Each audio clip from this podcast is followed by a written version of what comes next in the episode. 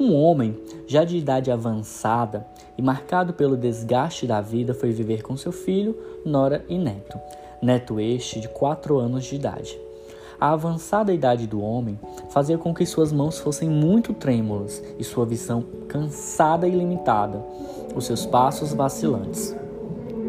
Como é usual, a família comia reunida à mesa, mas o tremor das mãos do avô e a sua dificuldade de visão tornavam-lhe difícil o manuseio dos talheres.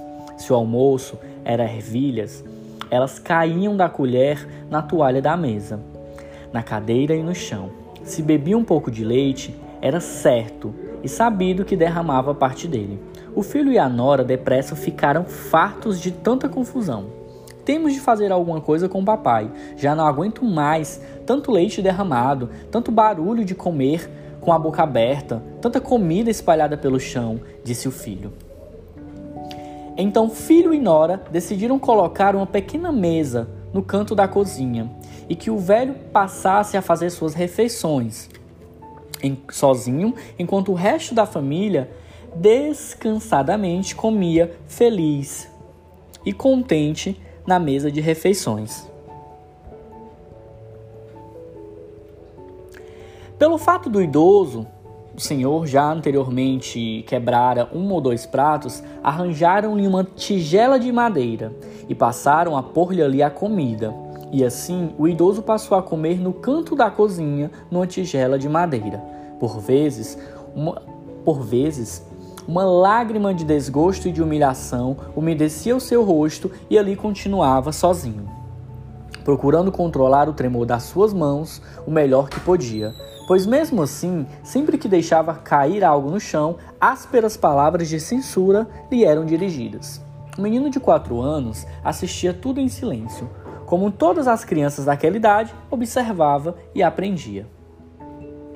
Um dia, o pai do menino encontrou-o encontrou concentrado a manusear um pedaço de madeira e perguntou-lhe: O que está a fazer?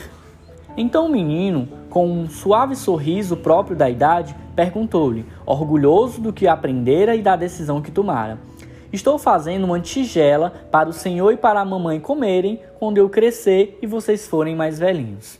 O garoto de 4 anos de idade sorriu e voltou ao seu trabalho. Aquelas palavras tiveram um impacto tão grande nos pais que eles ficaram mudos. Então lágrimas começaram a escorrer de seus olhos. Embora ninguém tivesse falado nada, ambos sabiam que era preciso ser feito. Naquela noite, o pai tomou o avô pelas mãos e gentilmente o conduziu à mesa da família.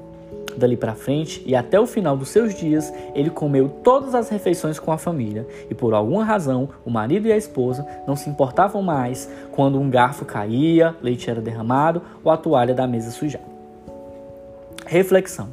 As pessoas esquecerão tudo o que dissemos, esquecerão o que fazemos, mas nunca esquecerão a forma como as tratamos. Rose Medeiros.